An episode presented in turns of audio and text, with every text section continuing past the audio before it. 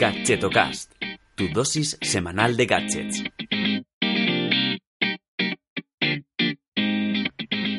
Hola, ¿qué tal? Soy Chus Narro y te doy la bienvenida a Gadgetocast, el programa de los gadgets indies, o al menos no tan conocidos.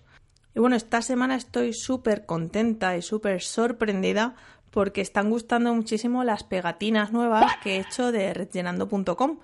Si aún no sabes cómo son, muy mal, porque si estuvieras suscrito o suscrita a Gadgeto Mail habrías visto una foto, pero bueno, voy a ser buena y te voy a dejar en, en el post que acompaña este episodio una foto y bueno, pues si quieres alguna, escríbeme o déjame un comentario y, y te las haré llegar tan pronto como pueda, porque estoy que escribiendo cartas, o sea, se me olvida escribir, solo escribía con el teclado y me estoy dando cuenta eh, la caligrafía que he perdido. Entonces, bueno, estoy ahí poco a poco haciendo la letra bonita para todos aquellos que me las pedí, pues intentar personalizar un poco el envío. Así es que, bueno, si quieres una pegatina, me, me escribes y, y te, la, te, la, te la envío a tu casa. Y dicho esto, entro en materia y paso a hablarte del gadget de hoy. Se trata de Flick, un botón inteligente que te permite controlar varios gadgets a la vez. ¿Quieres saber cómo lo hace? Pues venga, quédate que te lo cuento.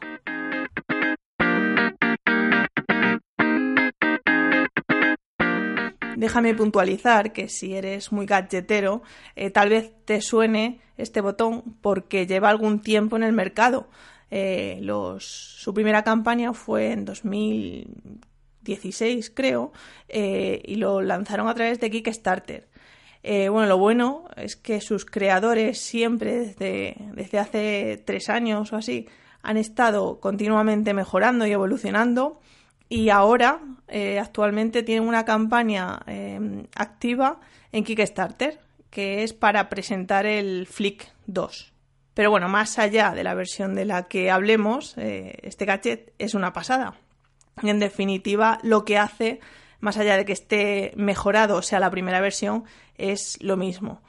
Eh, lo que permite es crear acceso directos a diferentes aplicaciones o funciones específicas que puedas automatizar a través de domótica. Y todo esto se consigue con solo pulsar un pequeño botón.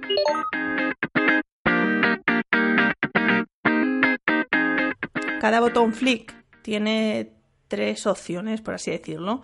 O sea, se pueden configurar de tres formas diferentes. Eh, sería un clic, doble clic o dejarlo pulsado durante un, unos segundos.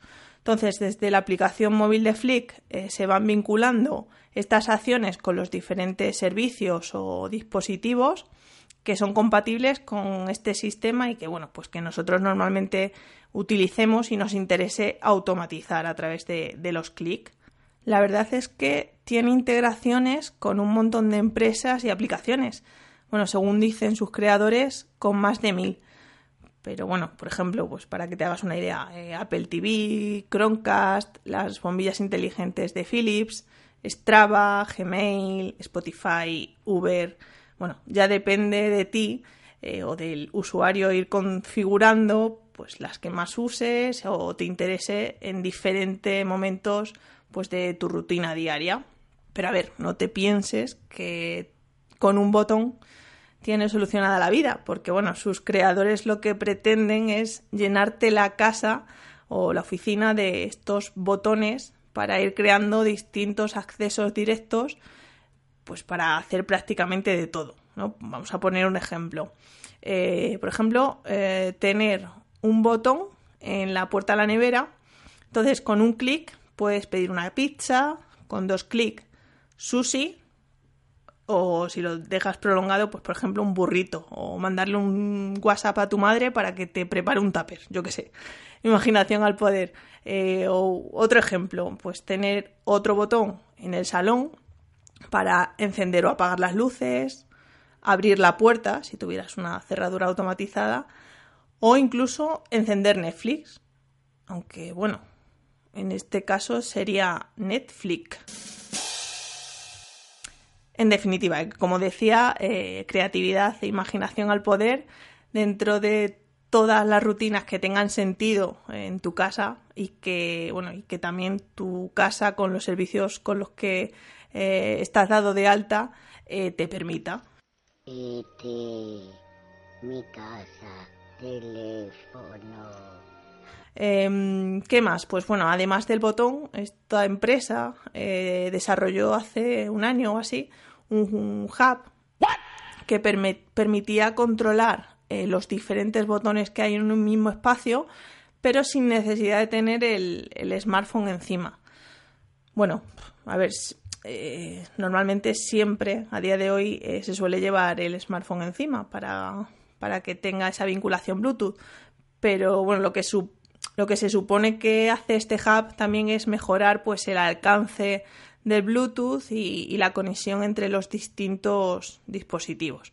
Pero bueno, como, como ya te digo, lo que más significativo es de, este dispositivo y, y, los creadores es que constantemente ¿no? sobre un mismo dispositivo están como buscando mejoras y, variantes para, mm, para ir desarrollándolo. Venga, y llega el momento de hablar de precio. Eh, bueno, como te he dicho, actualmente el botón Flick 2 está siendo financiado en Kickstarter. De hecho, a día de hoy le quedan unos 15 días para que finalice la campaña. Pero bueno, en Amazon se puede comprar el, lo que sería el Flick original, que, a ver, no deja de, poder ir de poder configurar las funciones que, que queramos. O sea, sigue funcionando, solo que ahora están desarrollando eh, lo que sería la evolución de, este botón.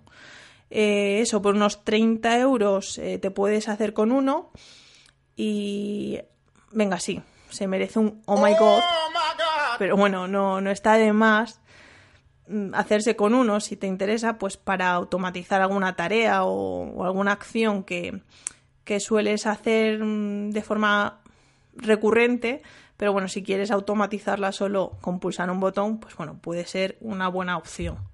Y bueno, en este punto, eh, seamos sinceros, seguro que te estás preguntando, pues, qué hay de diferente eh, de este botón respecto a las acciones que puedes realizar con, a través de voz, ¿no? Con los dispositivos, eh, con los altavoces inteligentes. Pues bueno, a priori es el simple hecho de no usar la voz para dar órdenes y pulsar un botón. Em, y bueno, también pues tener la confianza de que el botón no te escucha. Pero bueno, eso ya es otro tema. En fin, que hasta aquí el episodio de hoy.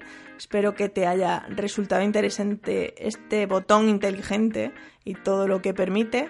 Em, y nada, que te espero el domingo que viene. El domingo no hay podcast, pero bueno, seguro que te estás planteando a ver qué se cuece en el Gadgetomail, pues bueno, te puedes suscribir en gadgetomail.com y nos vemos el domingo o si no, eh, la próxima semana con un nuevo episodio. Hasta luego.